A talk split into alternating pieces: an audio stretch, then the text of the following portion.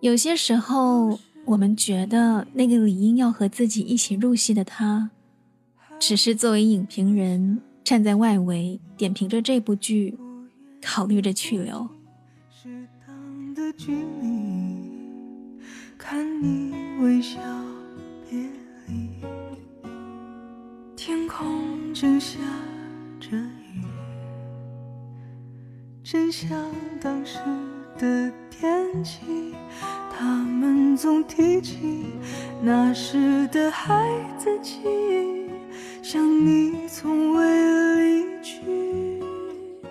当有人反复重复着自己同样的观点时，肯定有他的理由。可能是你没有弄懂他真正的诉求和需要，没有针对性的给出回应。因此，你们俩才出现了没完没了、无解的架。不是两个人不愿意懂，而是可能大家的表达和理解上出现了顺序错位。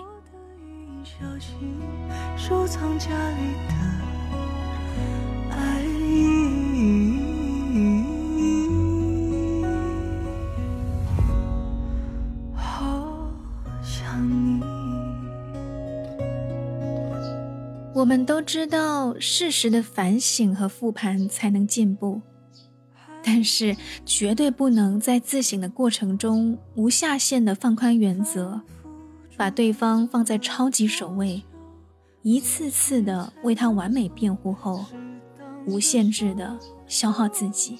早已无处可求，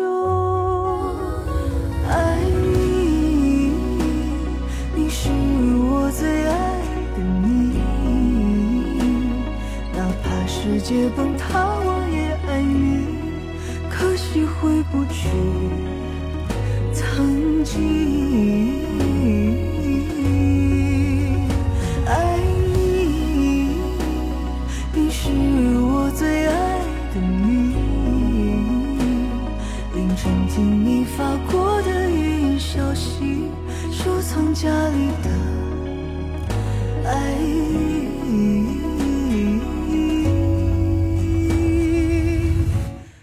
确实不该过度将自己的情绪和依恋附着在他人身上，因为每个人的承载力都是有限的。但两个相爱的人就是一个相连的生物体，他们的情绪一定会彼此影响。如果你因为这样的牵动觉得束缚了，那有可能你并不如自己想的在乎这个人和这份爱。个人感受当然是允许的，但你不能顶着捍卫人权的名义，将自己的快乐建立在他人的痛苦上，用各种说法合理化自己自我的表现。如果在乎，便会自然的自我约束。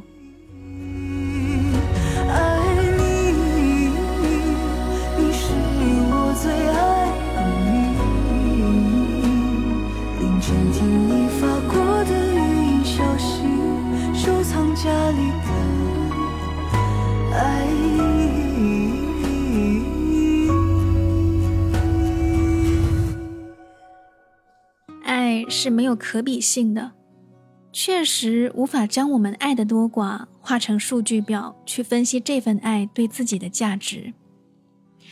有的人就是吃软招的，只要你够软，便可以得到他的无条件宠爱。但我想。松弛有度的相处，才是久处不厌的王道。所谓的软招，只是作为人际交往上一种情商的体现吧。非得是一通软糯的无尽撒娇才算数吧？可不管是哪一种，人与人之间的相处，没什么比实际接触来的更直观了。隔空谈爱。不是每个人都驾驭得来的，哪怕今天我们在各自那头将这份爱用文字经营的再圆满，也有可能被现实中一只乱放的臭袜子打败。更不要说从未见面完全没看过对方说话和做事态度的网恋了。科技很智能，网络很便利，这张网貌似四通八达，却始终无法传递情感的真实温度。往往也只有没有情感连接的利害关系，才能用敲荧幕的方式勉强建立。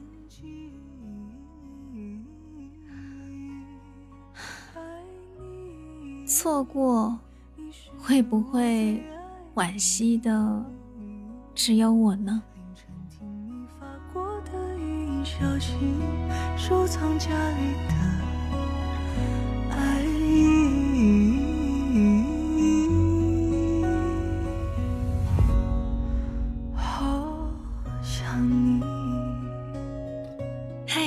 你好，我是苗苗，用声音。传递纯粹。还是那个路口，反复驻足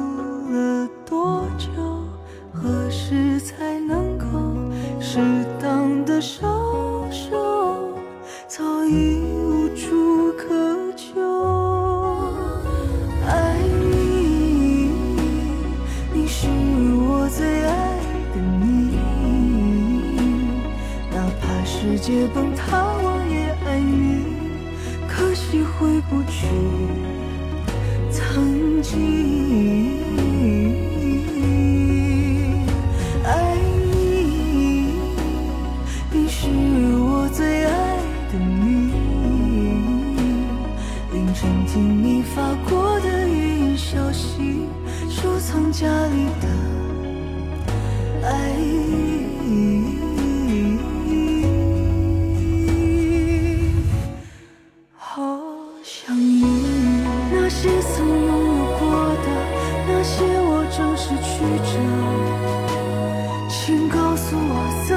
就变成了那些我们争吵的，现在是最。